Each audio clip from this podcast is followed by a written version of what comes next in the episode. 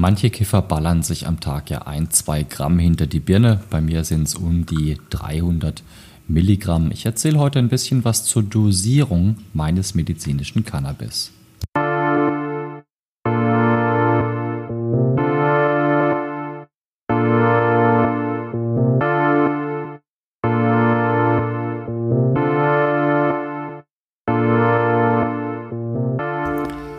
Mehrmals am Tag nehme ich nun medizinisches Cannabis ein und das sind so circa drei bis viermal, manches Mal sind es auch fünf Dosierungen am Tag, äh, mit denen ich sehr schmerzfrei über den Tag komme.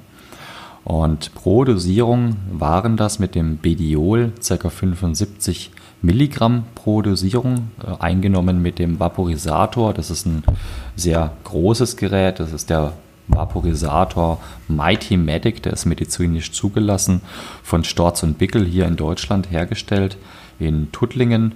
Und ähm, ja, mit dem inhaliere ich das Cannabis. Das ist also so die, die nächste Generation nach den Kiffern, kann man sagen, äh, vor allem im medizinischen Kontext. Das ist auch eine Auflage meiner Privatärztin, ähm, dass ich das Cannabis nur mit dem Vaporisator einnehme und das ist vollkommen in Ordnung für mich, denn ähm, auch die, die Effizienz oder beziehungsweise die ähm, Ergiebigkeit des Cannabis ist dadurch deutlich besser, dass man, da man es äh, viel besser steuern kann über die Temperaturangaben, über die kleinen äh, Aludöschen, die man in diese Keramikkammer in dem Vaporisator einsetzt.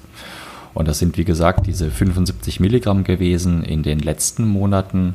Und mit Cannabis Penelope äh, sind das ca. 50 bis 75 Milligramm. Dadurch einmal, dass der THC-Gehalt 3% höher ist, brauche ich ein bisschen weniger davon.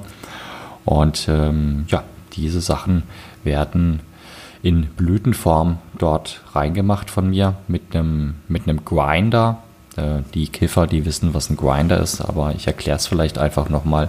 Das ist ein kleines, rundes Metalldöschen. Wenn man das hier so aufmacht, kann man das auch an verschiedenen Stellen aufdrehen.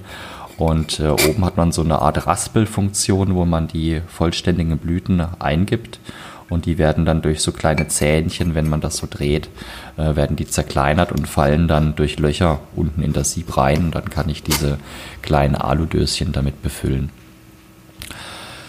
Es ist also relativ wenig, was ich da benötige, mit bis zu maximal 300 Milligramm am Tag, wenn man das hochrechnet. 75 Milligramm mal 4. Und äh, damit komme ich sehr, sehr gut zurecht.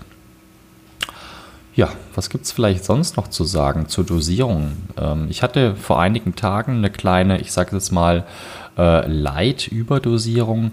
Das hing damit zusammen, dass ich am Vaporisator das Kopfteil ausgewechselt hatte. Davon habe ich vier Stück. Und diese, diese Kopfteile oben am Vaporisator, die setzen sich innen drin in dieser quasi Kühlkammer auch ein bisschen zu mit diesen Harzen. Und dann ist der, der Luftzug oder der Luftdurchlass ein bisschen eingeschränkt. Äh, man muss dann stärker dran ziehen. Irgendwann sammelt sich immer mehr an. Und äh, wenn man die Sache wechselt, dann muss man da auch ein bisschen äh, aufpassen. Ich mache das ungefähr jede Woche mit dem, mit dem Kopfteil. Die anderen, die lege ich dann in Bioethanol ein. Und ähm, eine andere, eine andere ähm, ja, Ursache, die dazu geführt hat vor wenigen Tagen mit dieser kleinen leichten Überdosierung, die war einfach nur unangenehm, weil ich sie so äh, nicht erwartet war, hatte. Ich war da weniger darauf eingestellt, ist, dass bei der ähm, bei der Zerkleinerung mit dem Grinder bleiben auch sehr kleine Stoffe äh, am Sieb fest. Und äh, wenn man die dann mit diesen kleinen Aludöschen so ein bisschen aufschabt, äh, um die, die zu befüllen, ähm, dann ist es so, dass die Kleinteile relativ gut auch verdampfen und dort auch relativ viel äh, THC und CBD mit ausgelöst wird.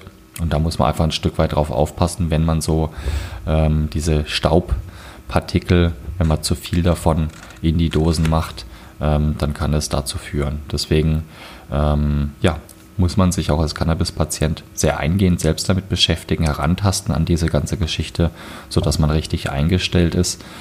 Ähm, ja, das ist ja der große Vorteil, ein lebenswertes und schmerzfreies Leben mit drei bis viermal diese Dosierung Der Vaporisator selber hat einen integrierten Akku, den muss ich recht häufig aufladen, also spätestens alle eineinhalb Tage. Das heißt, ich muss immer irgendwo einen Stromanschluss haben, sei es zu Hause oder im Büro oder wenn ich unterwegs bin, im Hotel oder auf Veranstaltungen.